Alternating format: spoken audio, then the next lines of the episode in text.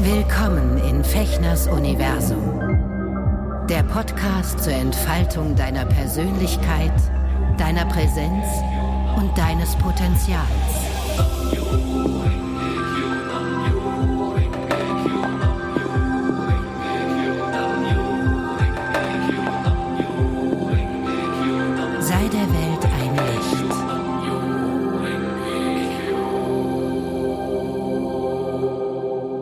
Hallo, ihr lieben ZuhörerInnen in nah und fern. In der Nacht, am Tag, am Morgen, am Abend, wann immer ihr auch diese neue Podcast-Folge von Auf ein Wort hören werdet. Herzlich willkommen hier in meinem Universum. Ich freue mich, dass du, dass ihr wieder eingeschaltet habt. Ich äh, habe heute hier einen ganz spannenden Künstler und Kollegen an meiner Strippe, nämlich den Philipp Schneider, aka Bardog. Ein Musiker, ein Tonmagier, ein ähm, sympathischer Kerl und ich habe total Lust, mit ihm über seine derzeitigen musikalischen Projekte zu sprechen. Ich begleite ihn schon seit einiger Zeit äh, bei dem, was er an Musik in die Welt gibt. Und ähm, wir wollen über das Thema Gradlinigkeit, also gerade im kreativen Prozess sprechen. Und äh, guten Morgen, Philipp. Guten Morgen, Sven. Danke für die Einladung. Sehr geil, schon wieder diese Stimme. Ach ey, wenn ich deine Musik höre, ich bin, ich gebe zu, ich bin ja so ein Stimmfetischist, ne? Und äh, als ich das erste Mal von dir was gehört habe, das muss ja jetzt auch schon drei Jahre, drei, vier Jahre her sein, ne? Deine erste, dein erstes Album und ich weiß, wie die Entstehungsgeschichte so ein bisschen war. Diese Stimme ist einfach Gold wert, was du da machst, ne? Und so ungewöhnlich heute im Musikmarkt, äh, was du da in die Welt bringst.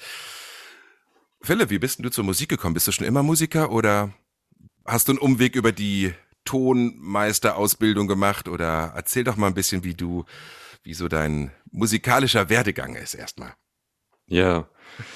Ja, das ging halt so im, äh, im Teenageralter los und mir war immer klar, dass ich Songwriter werde und Songwriter bin und mich äh, musikalisch ausdrücken möchte. Und ähm, aber mir war von vornherein klar, dass ich davon nicht leben kann. Ähm, ich war mir der Realität bewusst, dass, dass davon zu leben und ähm, genug Geld zu verdienen, um, eine, um sich eine Wohnung leisten zu können, all die ganzen Sachen, dass es nicht möglich ist. Und Mhm. ähm, deswegen habe ich das Studium, diesen Umweg über das Tonmeisterstudium gewählt, um erstmal was Solides zu haben, mit dem ich ähm, ja, mir so meinen Alltag bestreiten kann. Aber im Herzen war ich immer Musiker und habe auch das Studium relativ stiefmütterlich äh, behandelt und Aber- mehr pflichtschuldig abgeschlossen. Ja. Aber als, äh, als Tonmeister, äh, erzähl mal kurz, das ist ein Fachstudium, oder? Da bist du an der Fachuniversität, oder wie funktioniert das? Na, ich habe in Babelsberg an der Filmuni studiert und ähm, Tonmeister für audiovisuelle Medien Okay. und habe dann, hab dann ein Diplom gemacht, ja. Und, Und, ähm, ich, ja, ja, das ist immer ein bisschen blöd hier mit der Zeitversetzung. Äh, Für die Zuhörer, wir sind hier an der virtuellen Strippe, deswegen äh, ist manchmal so eine Irritation, weil man sich so ein bisschen ins Wort fällt. Aber lass uns einfach darüber wegquatschen. Ähm, ich hab mich, sorry, wenn ich dich, wenn ich hier mal jemanden habe, der eine Tonmeisterausbildung also der eine Tonausbildung hat, äh, dann bin ich natürlich gleich ganz neugierig und frag dich da mal aus, bevor wir auf dein musikalisches Övre oder auf deine deinen Weg da kommen. Ähm, das, das geht drei Jahre, oder? Nee, das ist ein Diplomstudiengang. Das ist, ähm, die, ich glaube, die Regelstudienzeit ist viereinhalb Jahre, äh, Re Re Regelstudienzeit ist viereinhalb Jahre und ich habe aber knapp sieben Jahre studiert, Ja.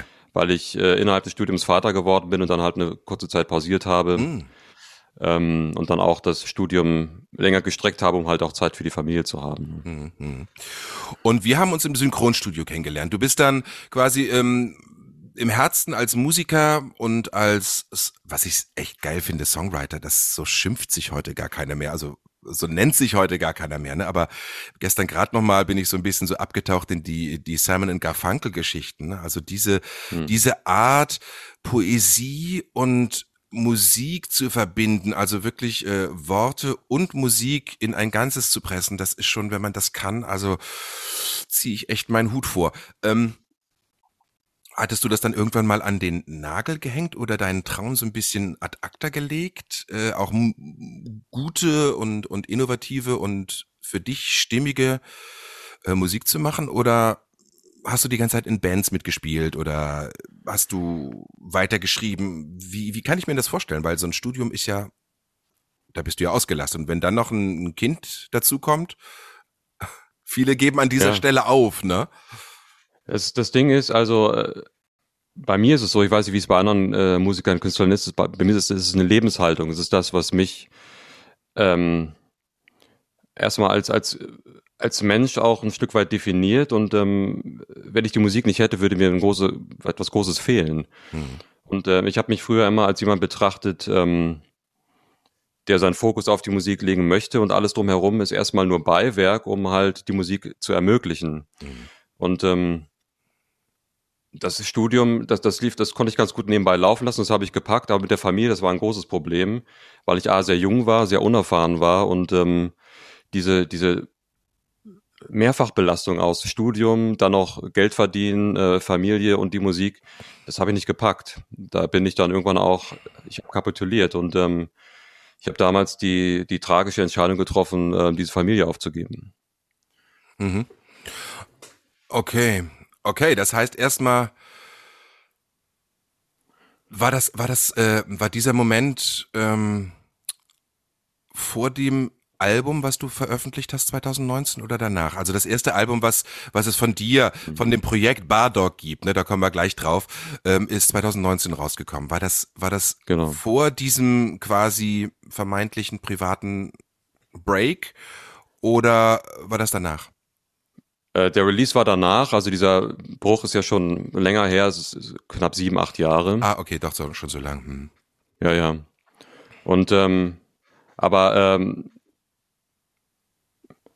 es ist, ich habe damals einfach äh, einen riesen Fehler gemacht und ähm, ich habe einfach, ähm, weil ich natürlich auch verwirrt war, ich wusste nicht, wie kann ich meine kreative Seite ausleben mhm. Ähm, mit der Familie und ich, ich habe damals keinen Weg gesehen und ich, ich musste etwas aufgeben, was mir sehr wichtig war, um etwas anderes zu retten, was mir auch wichtig war, was sehr egoistisch war und ich habe äh, viele Jahre darunter gelitten. Mhm. Ähm, und ähm, aber das, das, es gibt ein Happy End, weil mit dem neuen Album jetzt ähm, und was mir letztes Jahr im Entstehungsprozess dieses Albums passiert ist, konnte ich damit meinen Frieden machen und ähm, auch die, die Bande, die zerstörten Bande mit meiner Ex-Frau und Tochter wieder reparieren. Ach toll. Ja, das sind so, das oft, ne, diese, also ich, ich, ich habe das so oft erlebt bei, äh, bei kreativen Menschen, Freunden, Künstlern. Ähm, ne, ich habe ja äh, jetzt auch schon 30 Jahre kreatives Sein hinter mir. Ähm, Gerade wenn dann, wenn dann diese Familiengeschichten und äh, Verantwortung auch ein oder zwei oder sogar drei Kindern gegenüber, das, ähm, das kann schon ziemlich ans Eingemachte gehen. Und ähm, ich habe die Erfahrung gemacht, dass wenn man gerade so durch so persönliche Krisen auch durchgeht und wenn man dann weiter kreativ ist, dass das auch etwas, dass das auch sowas wie so ein so ein so ein so ein ähm, Stärkungsprozess sein kann, ne? also wo man, wo man auch äh, diese Krisen in etwas Positives umwandeln kann, wenn man sich damit wirklich auseinandersetzt. Und ich habe gerade das Gefühl, mit den Songs, die jetzt bei dir rauskommen, also auch diese Geschichte hier, diese For, For All Time's Sake zum Beispiel, ne? wo du, wo es um Freundschaft geht und eine Freundschaft, die lange still war, so wie ich das verstanden habe. Ähm, ich ich habe das Gefühl, dass du so ganz aufrichtig so dein, deine mh, hm, deine Themen ähm, in, in, diese Song, in dieses Songwriting äh, reinbaust. Ähm, mhm. Ich, mich berührt es sehr. Und vor allen Dingen, weil, weil ich finde, dieses, dieses Thema Gradlinigkeit und Authentizität im kreativen Prozess, das vermiss ich zunehmend in dem, was mir an neuer Musik vorgestellt wird. Ne? Und dann mhm. kommst du so von der Seite, also ich hatte das ein bisschen mitgekriegt, du hattest mir erzählt, du machst ein Album und hast auch mal, hast dann auch dieses Crowdfunding ausprobiert und so. Wir haben zwischendurch immer mal wieder erzählt und ich hatte so einen Song von dir mal gehört und deine Stimme und ich dachte so, oh, ist diese Stimme ein Knaller, die muss, die, die muss raus in die Welt. Ähm, und ähm, ich, ich würde gerne ähm, von dir wissen, wie du das machst in deinem in deiner ähm, in deiner Kreativität wirklich dran zu bleiben und dann nicht zu sagen ach komm ich lass das jetzt. Oder ich hatte mitgekriegt dass du auch ein bisschen traurig oder enttäuscht warst, weil äh, die die erste Platte ähm, noch nicht dem entsprach, wie was du eigentlich äh, umsetzen wolltest, genau und exakt. Ne? Vielleicht magst du mal erzählen, wie du das, wie du das gemacht hast, dich immer mehr darauf zu konzentrieren, dass du jetzt so was ganz Eigenes auf den Markt wirfst, was, äh, was ich so in der Form mm, zurzeit nirgends finde, was dem vergleichbar wäre. Also wenn ich also, 20, 30 Jahre zurückgehe, dann finde ich Musiker, die solche Musik noch gemacht haben. Mhm. Ähm, und du äh, machst genau erst recht diese, diese Tiefe und diese, diese Emotionalität in, in, in deiner Musik. Also naja, die Sache ist halt die, ähm, es geht ja äh, ein Stück weit auch darum, ehrlich mit sich selbst zu sein, weil die Musik, das Songwriting ist ein Teil meines Lebens und ähm, ich behandle das mit Respekt. Mhm. Ähm, es, es geht gar nicht darum, ähm, vielleicht was viele Künstler im Hinterkopf haben, damit irgendwie äh, äh, Geld zu machen oder sich zu profilieren oder äh, Markt zu gefallen. Mhm. Ähm, es geht primär um den Akt des Songschreibens. Und ähm, das habe ich nie, ich habe nie Kompromisse gemacht. Ähm, ich wollte immer die, die Themen behandeln, die mich interessieren, die mich mhm. bewegen, die mhm. äh, mich beschäftigen. Mhm. Und ähm, wenn man sich, wenn man dem treu bleibt, dann ähm, mir ist es so egal ähm, mittlerweile, was, ähm, was dabei rumkommt. Ähm, ob, ob ich Fans gewinne, ob ich ähm, damit mal irgendwie ähm, größer in der Öffentlichkeit stehen werde, das ist mir so schnuppe mittlerweile, mhm. weil die Musik an sich mir Erfüllung genug bringt. Es ist, ähm, das, es gibt auch noch einen zweiten Aspekt, den, da können wir später darauf eingehen, was, was diesen Prozess äh, nochmal gewestigt hat, dass, mhm. dass mir das mittlerweile nicht mehr so wichtig ist, damit ähm, große Anerkennung zu bekommen. Ähm, aber das ist halt ein großer Fehler, wenn man den Anspruch hat, mit dem, mit der Kunst, die man macht, gesehen zu werden. Das mhm. hat auch viel mit, mit übersteigertem Ego zu tun und vielleicht auch ein äh, geringem Selbstwertgefühl, dass man damit was kompensieren möchte. Mhm. Aber wenn man das beiseite schiebt und sich wirklich nur auf die Sache konzentriert, dann kann man auch Authentizität und, und äh, Tiefe und Ehrlichkeit zulassen, weil das nicht überlagert wird von irgendwelchen ähm, Luftschlössern oder Wunschträumen. Ne? Aber dann das hat, ja.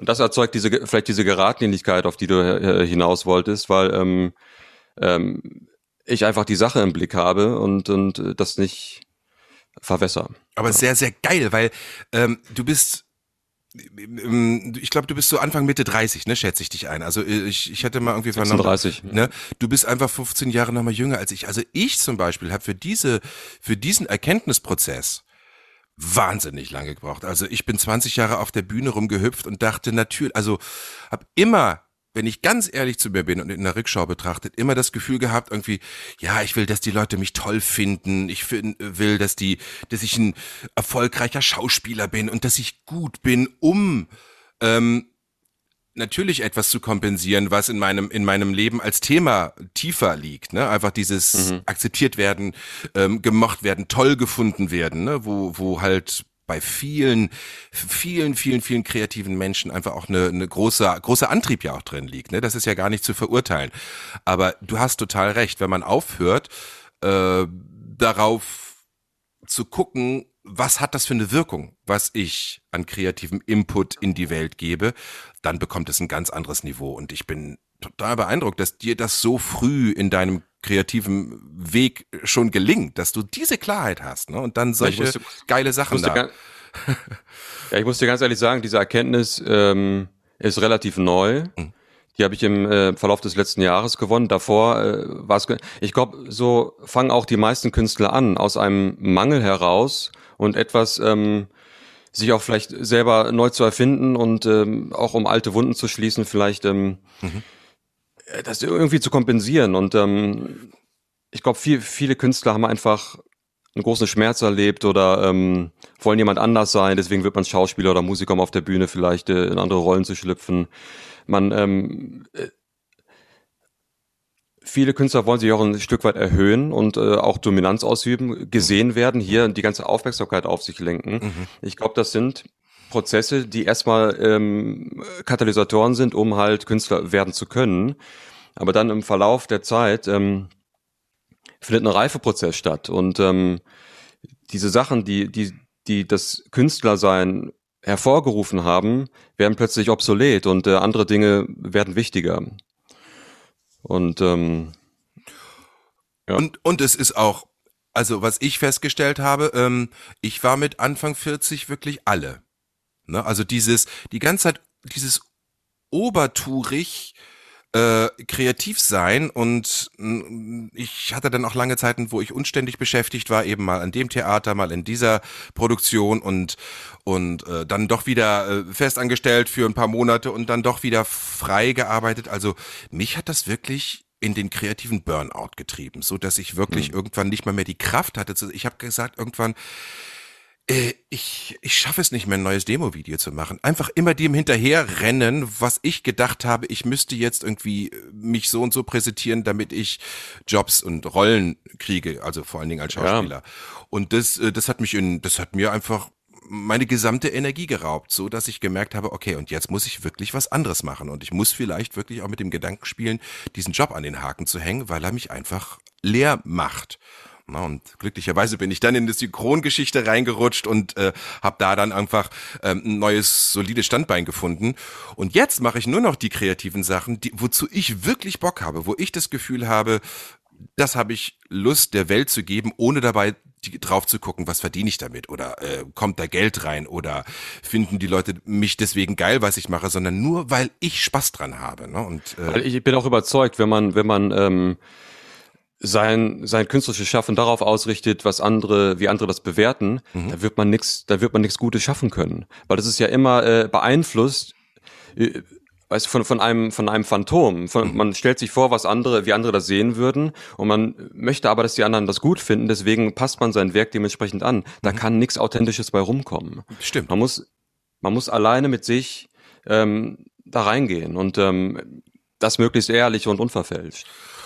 Und sag mal, ähm, du hast dann, du hast es dir diese, diese, ähm, die Arbeit als Tonmeister, ne, da haben wir uns ja auch kennengelernt im Studio vor ein paar Jahren, vor fünf, sechs, sieben Jahren. Ich weiß gar nicht mehr, wann wir den ersten Termin mal zusammen hatten im Studio und ähm, haben immer so ein bisschen gequatscht und dann habe ich eben deine Musik kennengelernt. Ähm, das hat dir aber auch geholfen, sozusagen unabhängig von den Einkommen als Musiker äh, deinen Unterhalt und deinen deinen Alltag äh, zu bestreiten. Also das war, das ist eigentlich ein ganz kluger Schachzug gewesen, ne? weil das ist ja auch etwas, was du, was dir auch Spaß macht, oder? Ah, dort im Studio zu sitzen und Ton, Ton zu machen. Also ähm, die Tätigkeit an sich, ähm, würde ich jetzt sagen, ist austauschbar, aber die Menschen sind toll und die Zusammenarbeit mit den Menschen in dieser Branche. Mhm. Und ähm, das hat mir auch viel Halt gegeben, weil ich einfach, ähm, ich bin von, von Veranlagung her jemand, der sich gern zurückzieht und nicht so kommunikativ ist. Mhm. Aber diese Tätigkeit hat mir einfach beigebracht, kommunikativer zu werden und ähm, auch äh, aus mehr aus mir herauszukommen. Hm.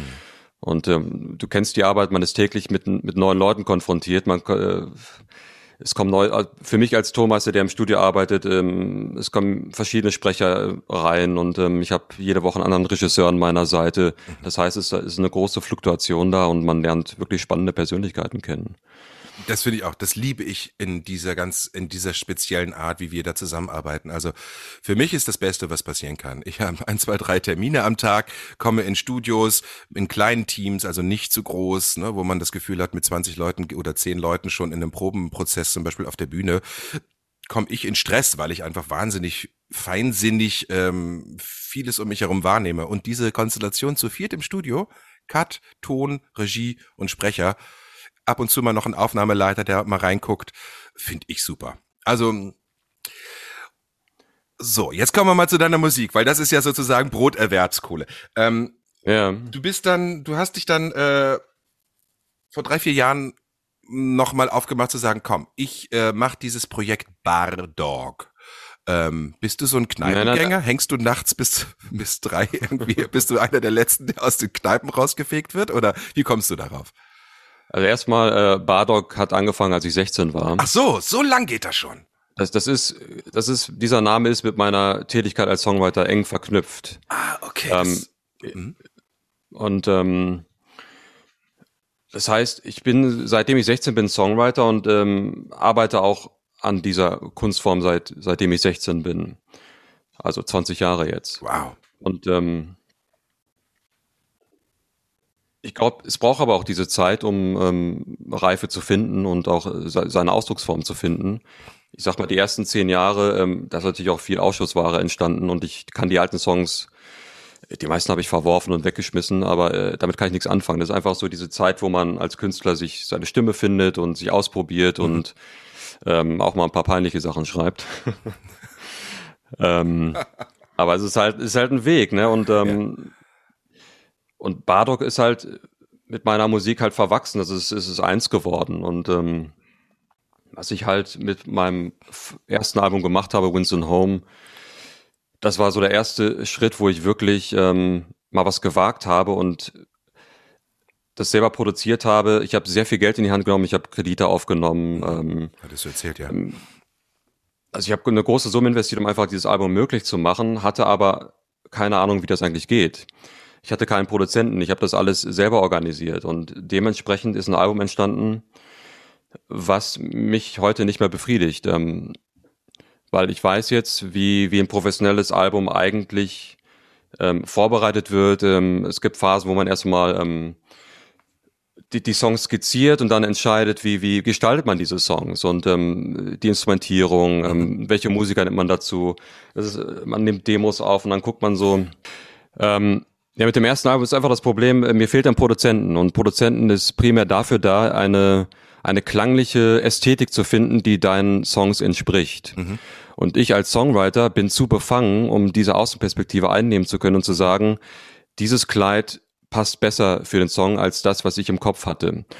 Und ähm, diesen Produzenten habe ich jetzt gefunden. Das ist Cameron Lang äh, von den Famous Goldwatch Studios. Und ähm, mit ihm habe ich jetzt das zweite Album komplett produziert und da aufgenommen. Okay. Und ich und äh, da liegen Welten zwischen. Also ich, ich merke wirklich, wie einfach ähm, wie er die Songs genommen hat und, und ähm, ihn nochmal so ein, so ein neues Leben eingehaucht hat, weil er einfach äh, was drin gesehen hat und gehört hat, was mir gar nicht in den Sinn kam. Und dann sind wir auch auf Instrumente gekommen, die ich nicht auf dem Schirm hatte. Oder ähm, es sind wirklich ganz, ganz tolle Sachen entstanden, die mich selber auch überrascht haben, was da noch alles so an Potenzial drin steckt. Ne? Mhm.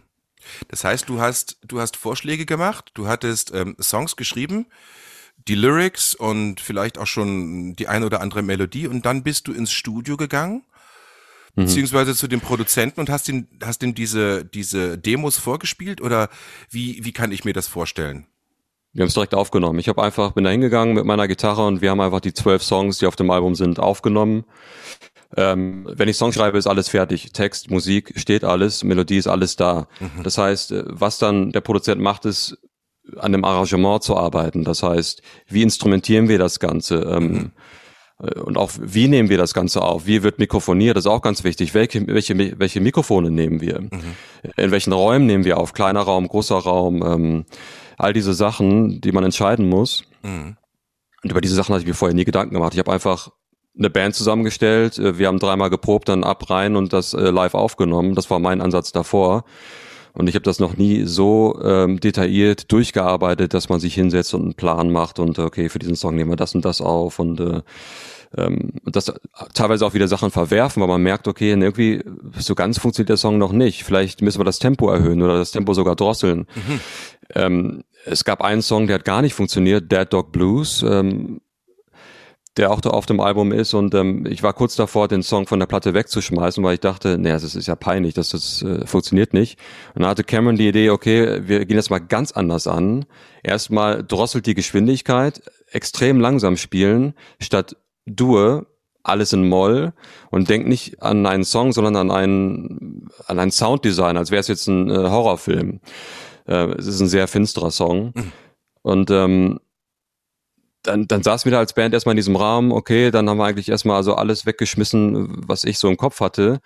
Und dann fing Philip Walker, der E-Gitarrist, halt mit so einem ganz düster stampfenden Gitarrenriff an und dann haute der, der Schlagzeuger da auf seine, seine Becken und Toms und plötzlich entstand dieses Beast von einem Song und es war einfach ein Klang im Raum, den, den, den hatte ich nicht im Ohr, aber plötzlich wusste, dieser Song lebt. Das mhm. ist der Song.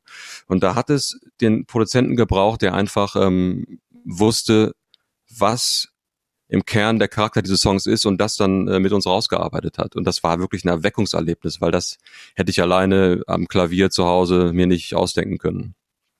Das heißt, der Produzent übernimmt an dieser Stelle sowas, also in dem Fall, wo es jetzt mit dir und den äh, Kollegen, mit denen du dort zusammen im Studio dieses Projekt äh, vorangetrieben hast und aufgenommen hast, als so eine Art Regisseur oder geht der mit dir gemeinsam irgendwie auf diese oder kann ich das so verstehen, dass das äh, weil er ja die sozusagen die Wirkung von außen hat? Mhm. Oder, oder die, die, die, die Wahrnehmung von außen, die, die, äh.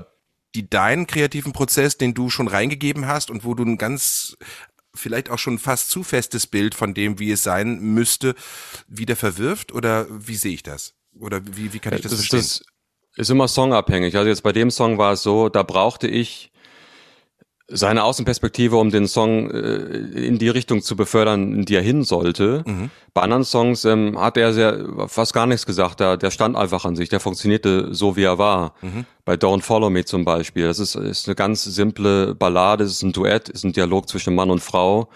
Und ist auch ganz, ganz spartanisch arrangiert. Also es, es gibt nicht viel. Es gibt eine Gitarre, es gibt zwei Stimmen und dann so ein paar ähm, Pads und Synthesizer-Effekte, die halt so ein meanderndes ähm, äh, ähm, so eine so gewisse Stimmung erzeugen. Also da ist nicht viel drin und ähm, da musst du ja nicht viel zu sagen. Der Song funktioniert einfach so an sich. Er meinte auch, ist mir völlig egal, was du da machst. Der Song ist so gut, ähm, es spielt keine Rolle, was wir damit machen. Es wird auf ohnehin funktionieren. Mhm.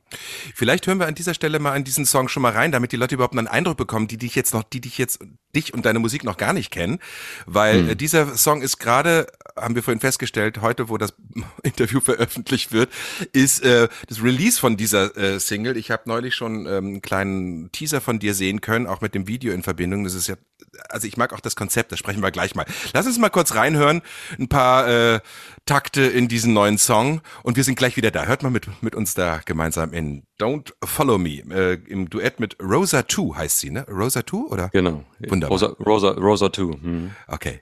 wir hören mal rein. I'll wait here for you.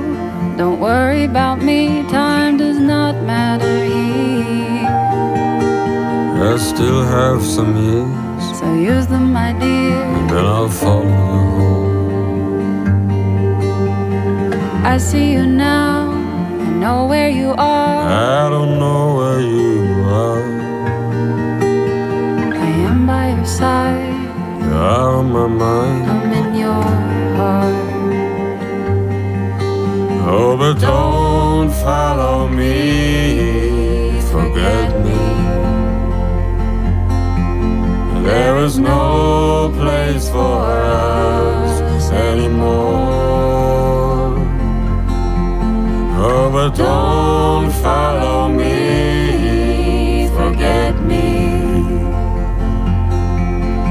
There is no place for us anymore. Anymore. Ja, danke dir schon mal für diese, für diesen Teaser hier. Ihr könnt diesen Song äh, lass mich jetzt nichts Falsches erzählen, aber natürlich auf den gängigen Streaming-Portalen, aber eben auch seit neuestens bei Bootcamp äh, dich dort finden und dich. Ba Bandcamp. Bandcamp, ja. nicht Bootcamp. Ähm, müssen wir auch gleich nochmal drauf sprech zu sprechen kommen, weil das hat mich auch äh, sehr neugierig gemacht, was du da neulich äh, gepostet hast zum Thema Gradlinigkeit. Wie vermarkte ich mich denn oder wie möchte ich in Zukunft meine Musik auch der, der, dem Publikum zur Verfügung stellen? Dieser Song, ähm, ist das das erste Mal, dass du in einem Duett äh, quasi äh, was aufgenommen hast oder hast du das schon öfter gemacht? Bei Winston Home, der ersten Platte, gibt es auch ein Duett. Der Titelsong Winston Home ist ein Duett.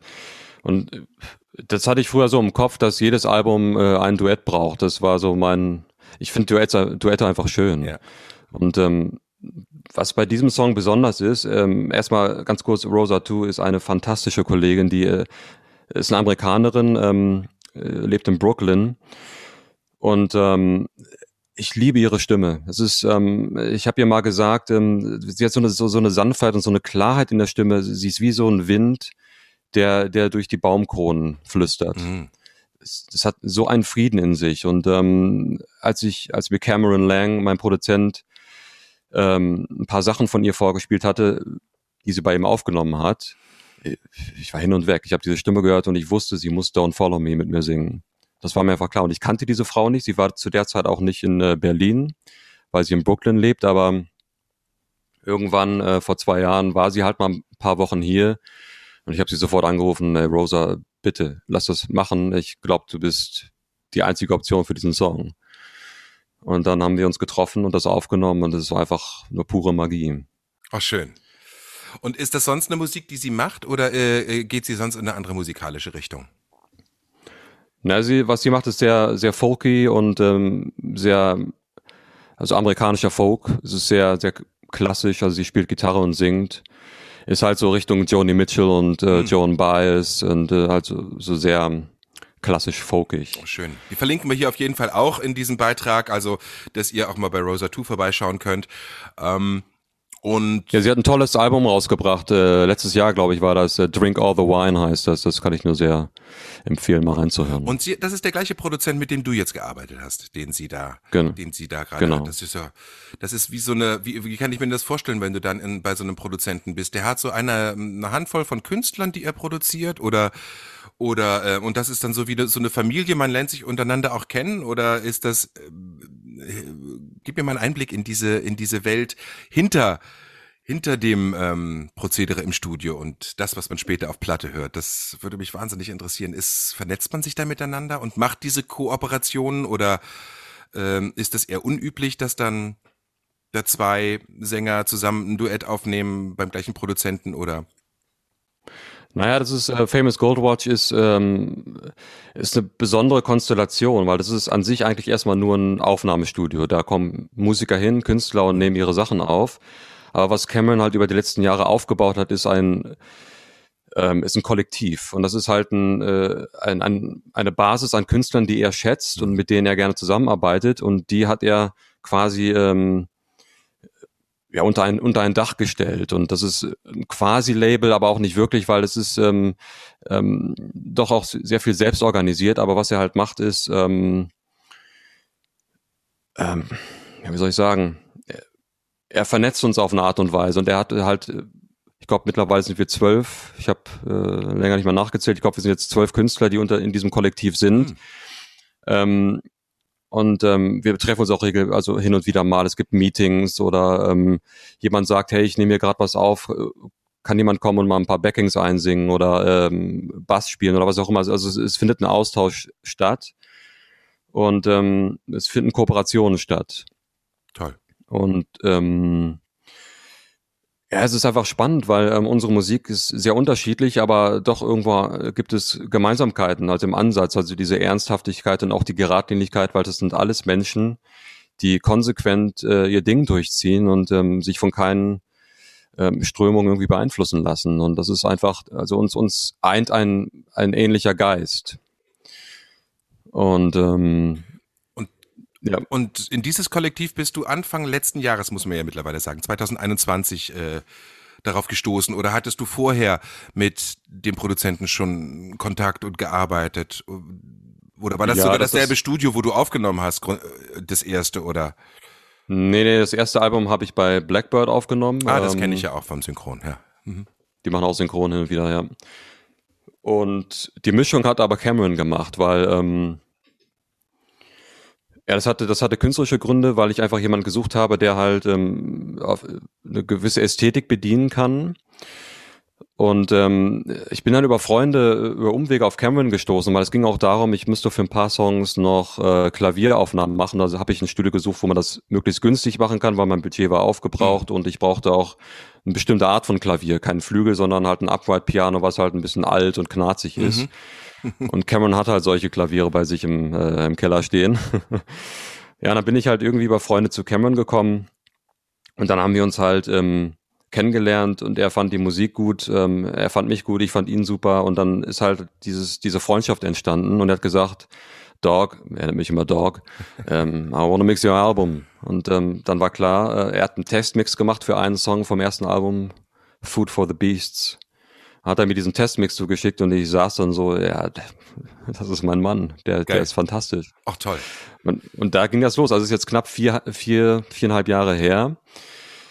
Und ähm, er hat dann gesagt, ähm, weil er auch gut, er ist auch, er hat ja auch die Mischung gemacht und der, er war, er hat eine bestimmte Ästhetik und eine bestimmte Herangehensweise, wenn er ähm, Musik aufnimmt. Er meinte so, ähm, er konnte mit dem Material sehr schwer arbeiten, was was von Blackbird kam, was jetzt aber damit zusammenhängt, dass äh, er eine andere Aufnahmephilosophie hat. Und er meint dann so, okay, wenn wir ein zweites Album machen, wir machen das komplett hier. Ich produziere das, ich nehme das hier auf und ähm, es wird, wird besser funktionieren.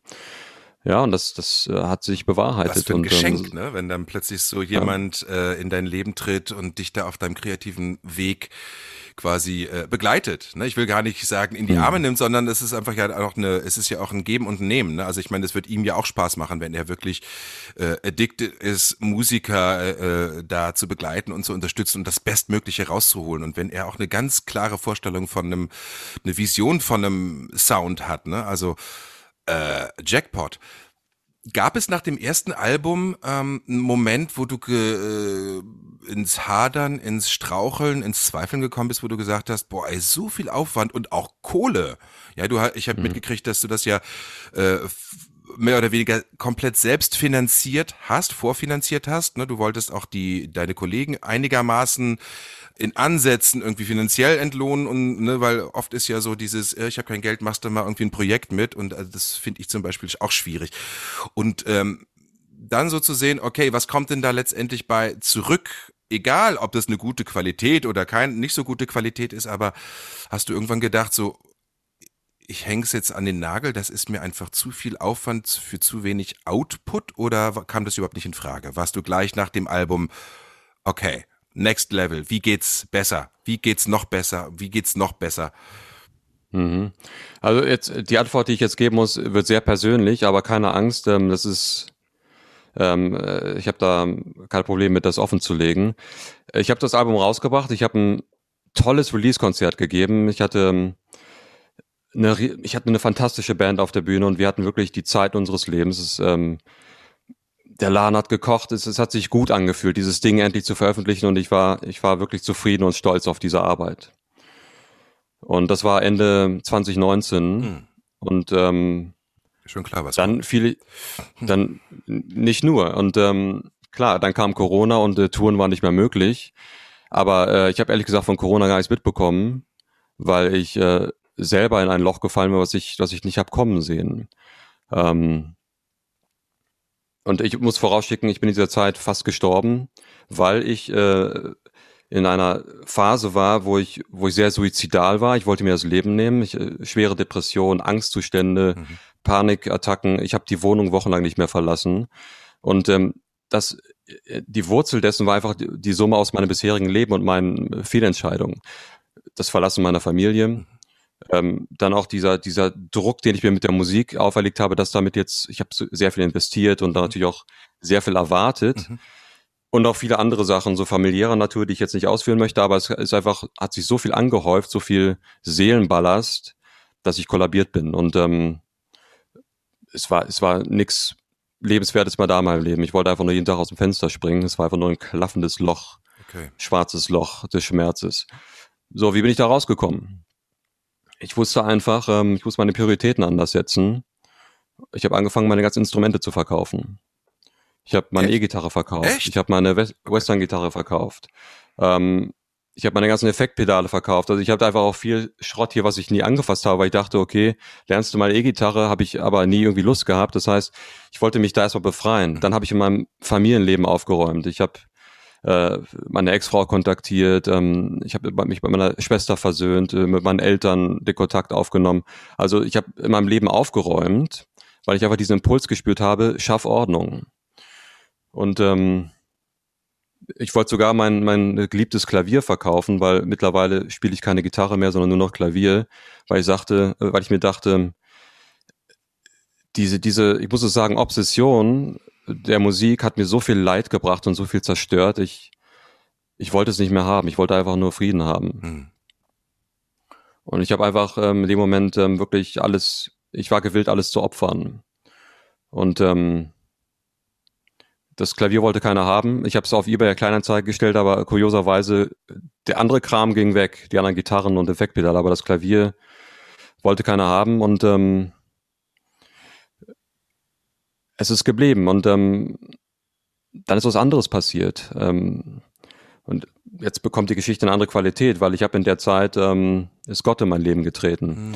Und ähm, es ist, ist ein langer, ähm, das ist ein Prozess, der jetzt hat anderthalb Jahre gedauert, aber mittlerweile ähm, ist die Beziehung zu Gott so gefestigt und er ist so ein großer Teil in meinem Leben und er hat mir so viel beigebracht in den letzten Monaten.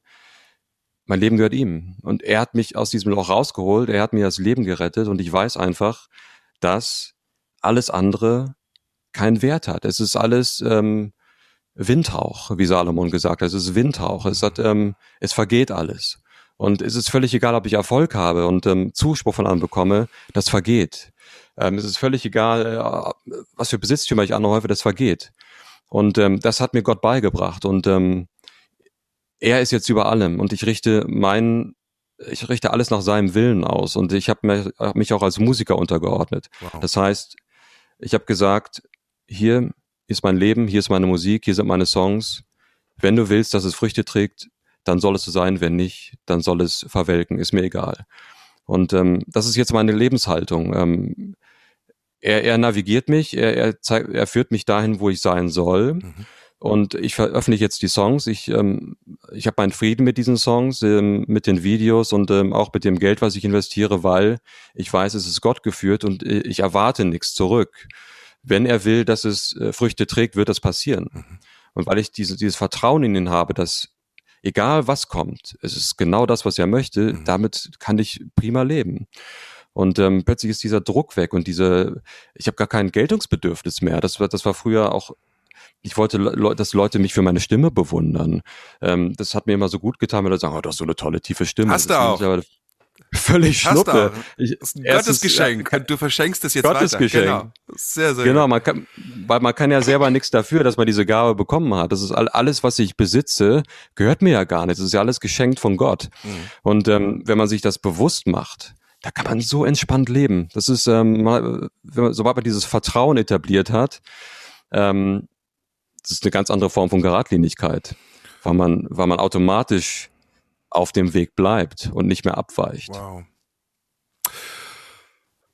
Philipp, das, ähm, das berührt mich gerade wirklich in der Tiefe. Ich habe auch wirklich hier Gänsehaut gerade, wenn du das erzählst. Also ich komme natürlich, ich komme aus einer anderen ähm, spirituellen Richtung, aber was du mir erzählst, das ist so wertvoll und so die Essenz dessen, wo man, glaube ich, ähm, also du hast, glaube ich, einen Key gerade gefunden, wie man wirklich ein in der Tiefe glückliches Leben führt, unabhängig von dem, was man, was man tut. Ja, in dem Moment, wo du eben nicht mehr ähm, etwas bekommen möchtest für das, was du der Welt schenkst, ne, so, so empfinde ich das mittlerweile, äh, sondern es einfach aus dem Herzen heraus, weil es einfach aus dir heraus will, aus dieser Fülle, aus dieser vollen Schale, äh, ähm, ein Geschenk an das Leben, an, an, in deinem Fall nennst du es Gott, ne? Also das ist ein Gottesgeschenk, was du einfach weitergibst und ähm, Samen säst, äh, bei den Zuhörern vielleicht Berührung, vielleicht sich zu Hause fühlen, sich, sich, sich mit deiner Musik irgendwie ja wohlfühlen und das, das genießen können und runterkommen und ähm, Berührt mich sehr, was du erzählst. Das äh, höre ich selten und umso glücklicher macht es mich gerade, dass du diesen Mut hast, irgendwie das, diesen Prozess hier mit uns zu teilen. Also vielen, vielen Dank dafür. Ne? Also ja, ganz ehrlich, dazu gehört kein Mut. Das ist, ähm, ich rede gern darüber, weil ich ähm, Menschen einfach klar mache, dass dieses Leben einfach eine wesentlich größere Tiefe hat, als wir in unserem Alltag ähm, wahrnehmen und vielleicht oh ja. auch wahrnehmen wollen. Oh ja. Es ist, es, es gibt Gott. Er ist, er ist eine Realität und er hat sich mit so einer Wucht in mein Leben, äh, ich muss schon fast sagen, gedrängt. Er hat mir trotzdem die Option gelassen, entscheide ich mich für ein Ja oder Nein. Aber ähm, mir war klar, dass es geht hier gerade um, um Leben und Tod. Mhm. Wenn ich mich gegen ihn entscheide, dann bin ich verloren. Und wenn ich mich für ihn entscheide, ich wusste, hier werde ich Frieden finden. Das war einfach klar. Und äh, es, meine ganze Lebensrealität hat sich einfach umgekehrt. Es war wie so ein Riss in der Atmosphäre und ähm, äh, plötzlich war alles anders.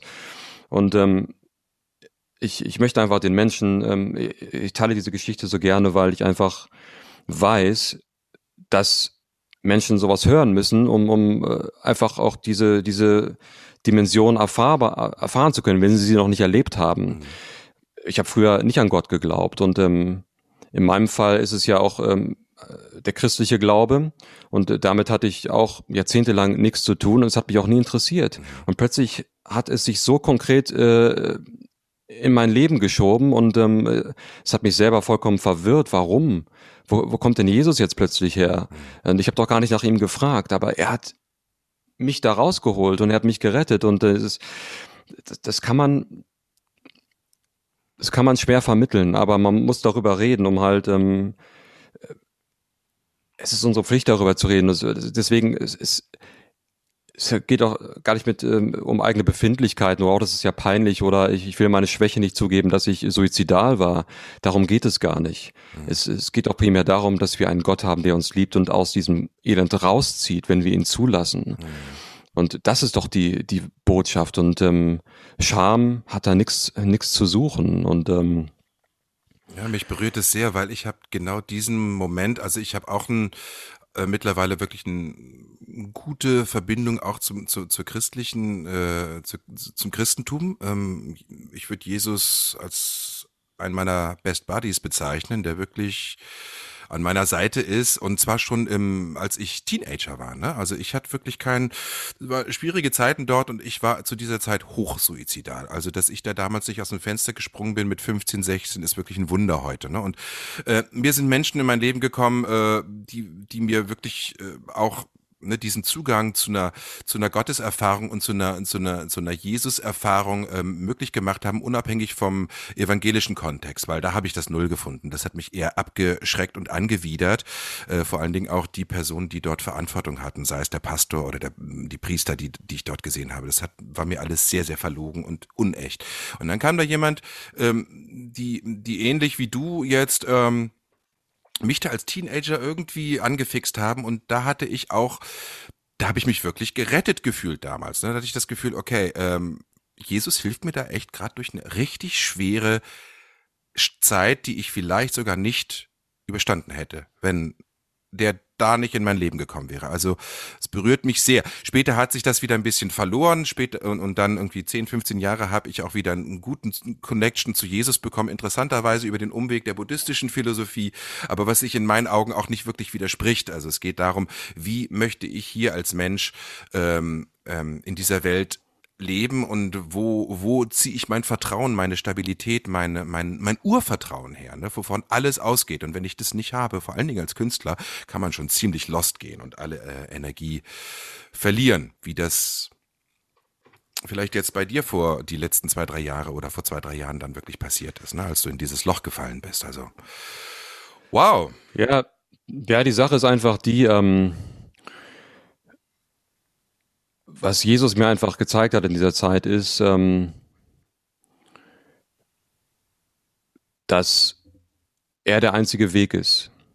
Und ähm, wie ich vorhin gesagt habe, ist, ich konnte mich dafür oder dagegen entscheiden und ähm, ich wusste aber instinktiv, das hat er mich spüren lassen, dass bei ihm Frieden ist und dass ich ohne ihn verloren bin.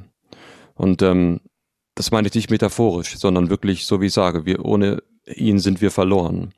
Und äh, das, das kann ich auch so absolut sagen, ähm, weil das ist auch das, es bestätigt sich einfach in allem, ähm, was ich durch das Bibelstudium lerne, was, was ich in Erfahrung mit anderen Christen lerne.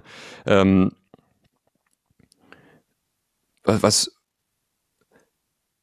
das Wunderbare ist, jeder kann zu ihm kommen und ähm, es ist egal, ähm, wo du herkommst, aus welchem Land, welche Nationalität du hast. Ähm, äh, es, ist, ist völlig egal, was für eine, eine Last an Schuld du dir mit dir trägst, wie, welche Sünde du begangen hast. Es ist völlig egal, was, was dich belastet. Du kannst mit allem zu ihm kommen und ähm, um Vergebung bitten und, und, und geheilt werden. Und das habe ich getan. Und jetzt, jetzt kann man argumentieren, warum hast du um Vergebung gebeten? Du, du, äh, gebeten? du warst doch, ähm, du hast doch gelitten.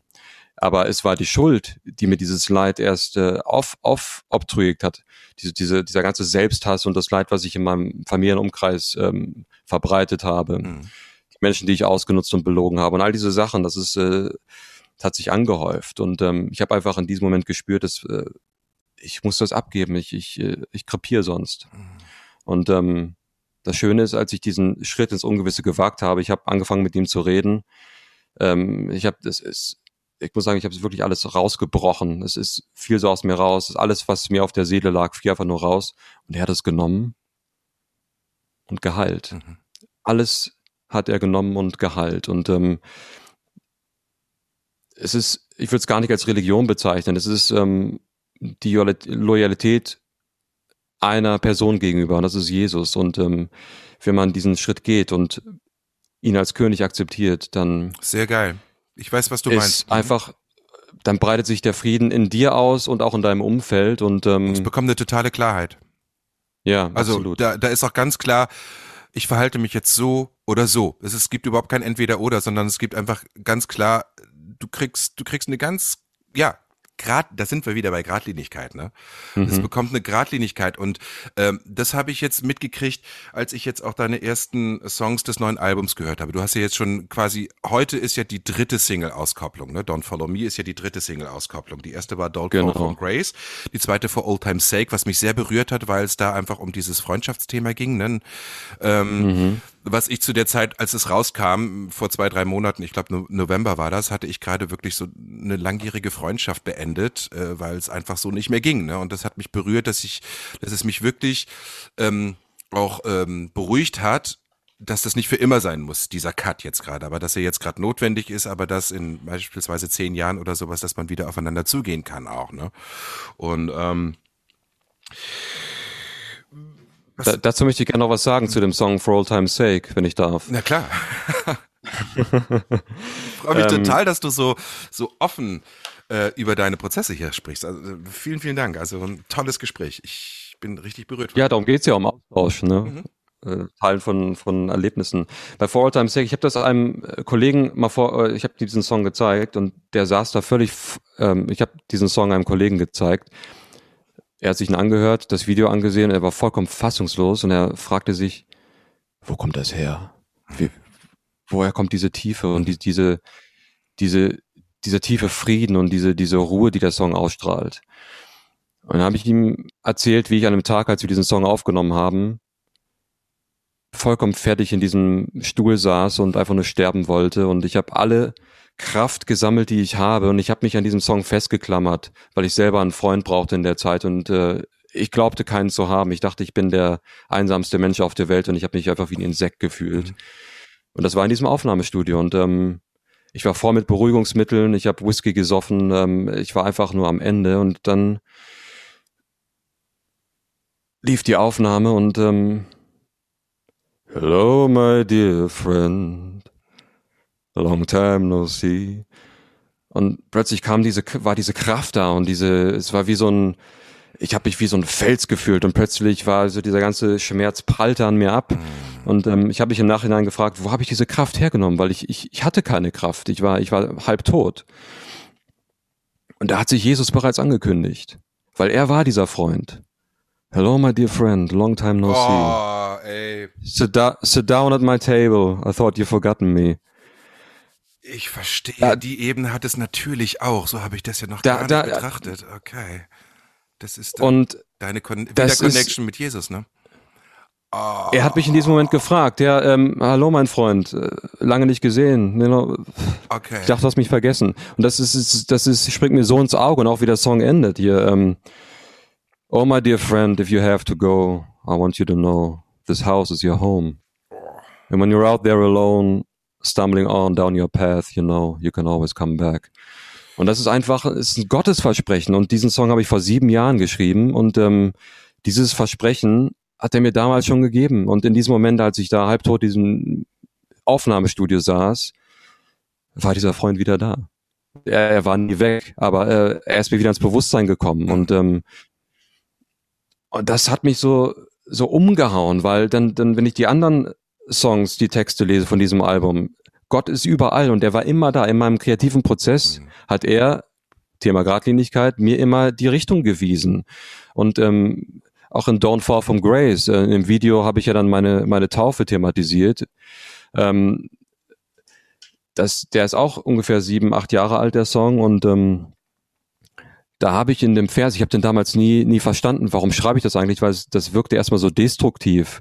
In dem, in der Bridge äh, bete ich darum, dass, dass mein Leben zerstört wird. Und ähm, also da sage ich, hit me and rip me apart, take all I have and rip out my heart, burn down all I have, all I am, then hold me down and hit me again, break me and crush what's inside, reveal everything I got nothing to hide, and raise my life to the ground, for I'm only bound to the song. Da habe ich ja Gott quasi schon um gebeten, nimm mein Leben und mach es kaputt, zerstöre es und mach es den Erdboden gleich, weil ich wusste, dass es mich kaputt macht, diese Art zu leben. Mhm. Und dann das ist mir nach meiner Taufe, als es mir wieder besser ging und äh, diese, diese Panik und die Angstzustände aufhörten, lese ich diesen Text und das hat vor sieben Jahren alles vorweggenommen, was mir letztes Jahr passiert ist. Da wurde mein Leben genullt. Mhm. Ich wurde kaputt gemacht und äh, Gott hat diesen Prozess zugelassen. Ich bin mittlerweile überzeugt, Songs sind wie Gebete. Mhm. Ähm, das nichts, nichts dringend ähm, ungehört zu, alles dringt zu Gott, egal was man denkt, was man fühlt, was man schreibt, was man singt. Äh, alles ist ein potenzielles Gebet. Und er hat den Schrei meiner Seele damals gehört und ernst genommen und mir diesen Prozess letztes Jahr geschenkt, der sehr schmerzhaft war, aber auch das größte Geschenk, weil er mich verändert hat und äh, mein Herz für Jesus geöffnet hat. Mhm. Und das wäre nicht möglich gewesen, hätte ich das nicht erlebt. Mhm. Und das gibt mir so einen Frieden, dass Gott ist immer da, auch wenn wir ihn nicht in unserem Leben haben wollen. Ne? Das ist das ist das das große Geschenk. Wir wollen nichts von ihm wissen, vielleicht verabscheuen und hassen wir ihn sogar, aber er hasst uns nicht. Er liebt uns so sehr, dass er äh, uns in unserer Ignoranz trotzdem liebt und zu einem Ort führt, wo wir potenziell wieder zu ihm kommen können, wenn wir es dann zulassen. Ne? Hm. Naja. Das ist toll. Wow, da werde ich wahrscheinlich diese Songs, gerade jetzt von dem neuen Album, wann, wann kommt das äh, Album insgesamt raus oder ist das heutzutage gar nicht mehr üblich, dass man noch ein Album-Release macht? Ist das eigentlich nur eine Aneinanderreihung von Veröffentlichungen von Singles mittlerweile? Das habe ich auch festgestellt, naja. dass es gar kein offizielles Release-Datum mehr gibt von einem neuen Album, wie uns wir das früher kannten. Ich bin, bin noch unentschlossen. Äh, ich bin noch ein Songwriter der alten Schule, der auch konzeptionell denkt und auch äh, in Alben denkt. Und ähm, ich möchte schon das Album rausbringen. Äh, aber ich weiß nicht wann. Aufgrund äh, der Corona-Situation weiß ich nicht, wann ist eine Tour möglich, dass man das wirklich dann auch ja. richtig äh, promoten kann. Das ist gerade einfach sehr wackelig und deswegen warte ich da mit dieser Entscheidung und äh, fokussiere mich jetzt erstmal auf einzelne Single-Releases, so im Abstand von sechs bis acht Wochen immer mal einen neuen Song mit Video. Mhm auch mal eine Live-Performance oder Interviews, dass man einfach so im Fokus bleibt und auch regelmäßig was veröffentlicht. Ähm, das, das wird Gott mir zeigen, was ich damit machen soll. Entweder es bleibt mit den Single-Releases oder es wird dann wirklich irgendwann mal das Album in Gänze als Paket kommen. Mhm. Okay. Dann würde ich es auch gerne als ähm, Vinyl machen oder irgendwie in einer, in einer wertigeren Aufmachung, nicht irgendwie so eine, so eine labbrige CD, die in der Ecke verstaubt, sondern ein schönes Objekt. Aber das ist kein Muss. Mhm ähm, wie gesagt, ich habe diesen Weg komplett abgegeben und es wird sich mit der Zeit ähm, der richtige Ansatz herauskristallisieren, was ich damit machen soll. Ähm, Verstehe. Und was, äh, was eigentlich gerade der größte, das größte Geschenk ist, ähm, man ist ja auch auf den sozialen Netzwerken unterwegs, um äh, die Songs zu teilen. Mhm. Und ähm, es haben mich so ein paar ähm, Nachrichten erreicht von Menschen, die zufällig in ihrer Timeline diesen Song gehört haben. Das sind Leute, die ich nicht kenne, das sind einfach Social Media Nutzer. Und die dann plötzlich von ihren privaten Verlusten erzählen und äh, dass sie jetzt in den letzten Jahren irgendwie liebe Menschen verloren haben oder äh, sonst wie Verluste und Krankheit erlitten haben oder äh, Traumata und die sagen, die haben mir gedankt, dass, weil dieser Song ihnen so viel Trost gibt. Und das, das kommt gerade aus so vielen Richtungen, dass, dass Menschen mir ähm, von ihren Schicksalen berichten und äh, auch äh, mir danken, dass ich diese diese diese Stimme des Trostes für sie sein kann und das das das haut mich gerade um, weil ähm, mehr mehr braucht's gar nicht.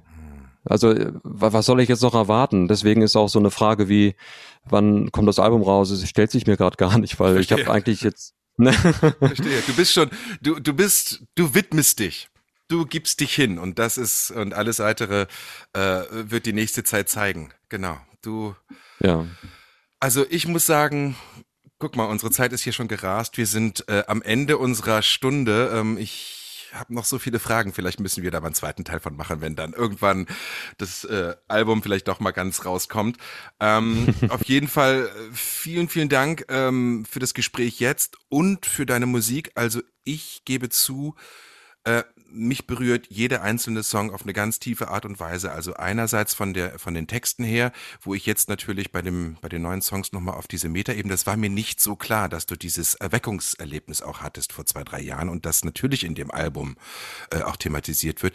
Ähm, mich berühren sie ganz tief. Deine Stimme berührt mich ganz tief. danke dafür, dass du, ähm, dass du unsere Welt mit deiner Musik bereicherst und mit deinen, mit deinen Messages. Und ähm, wenn du nichts dagegen hast, ich fände schön, wenn wir noch jetzt zum Ende dieses Gespräches hier, um das auszufaden, auch noch mal ein bisschen in das For Old Time's Sake äh, reinhören und damit hier unser Gespräch so langsam ausfaden lassen, weil das hat jetzt gerade noch mal für Ja, mich eine ganz andere Ebene bekommen, nachdem du mir diese Geschichte erzählt hast. Ähm, Philipp, vielen Dank. Ja, ich danke dir, danke für deine, äh, ja, dass du mir diese, diesen Moment ermöglicht hast, mit dir zu sprechen und ähm, auch so ich bin ja, mich so liebevoll durchgeführt hast ich durch bin diesen. reich beschenkt. Also du machst es großartig. Also ich bin gespannt, was da noch alles kommt. Und äh, ich sag jetzt einmal mal Halleluja und so Gott will, Inshallah und äh, was auch immer. Äh, äh, ich finde es geil. Ich bin jetzt noch neugieriger auf alles das, was äh, aus deiner kreativen äh, Küche da kommt, auf uns zu. Ihr Lieben, ich hoffe, es hat euch, äh, ich bin richtig ein bisschen zwischendurch ähm, aufgewühlt gewesen, muss ich sagen. Danke, danke, danke. Ähm, Habe ich lange nicht mehr erlebt, ähm, dass ich so getoucht bin von, von dem Gespräch. Vielen Dank. Und ich hoffe, dass es euch gefallen hat. Gerne, hört gerne mal ähm, in Philips, in Bardogs Musik rein. Ich werde hier unten auch alles verlinken. Ihr könnt ihm auf Social Media folgen. Äh, und vielen Dank fürs Weiterteilen und bis zum nächsten Mal wieder hier in Fechners Universum. Kommt gut durch den Tag, durch die Nacht, durch den Morgen, wann auch immer ihr das jetzt hört. Macht's gut. Ciao. Ciao, danke.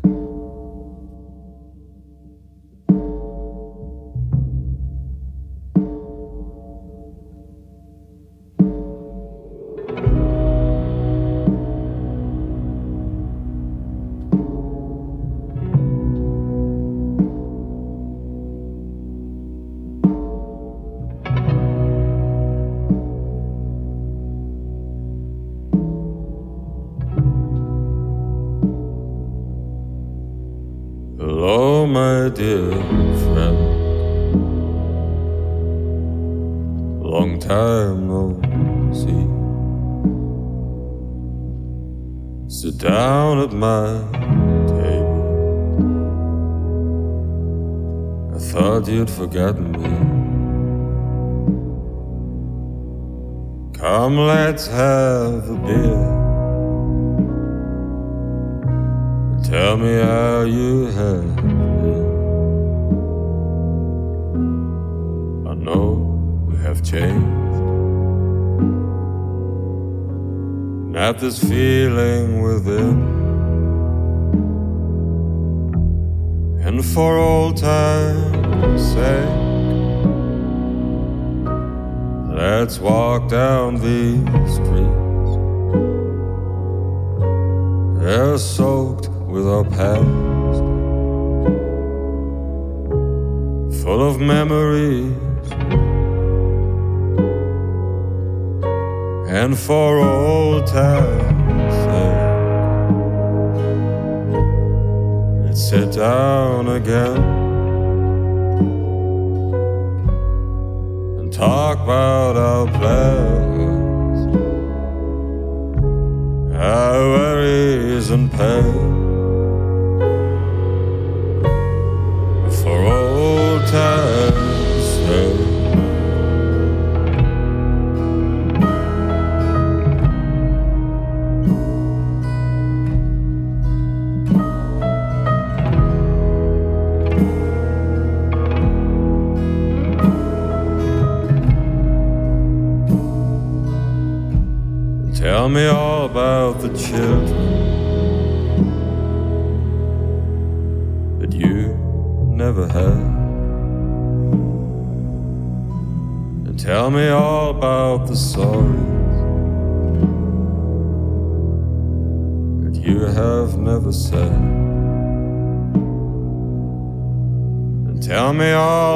your plans.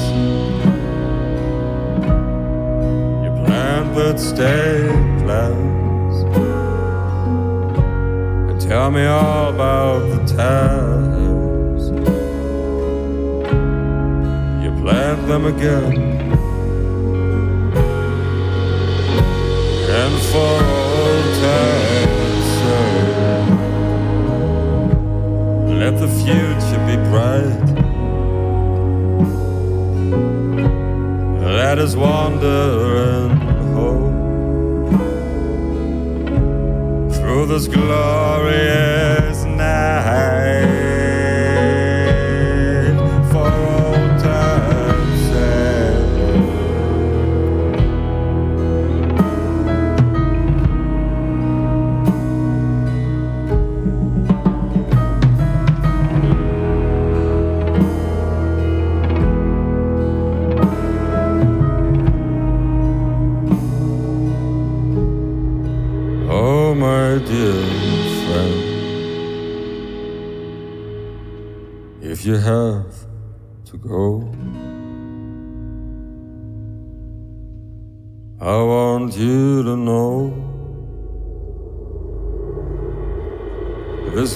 This is your home.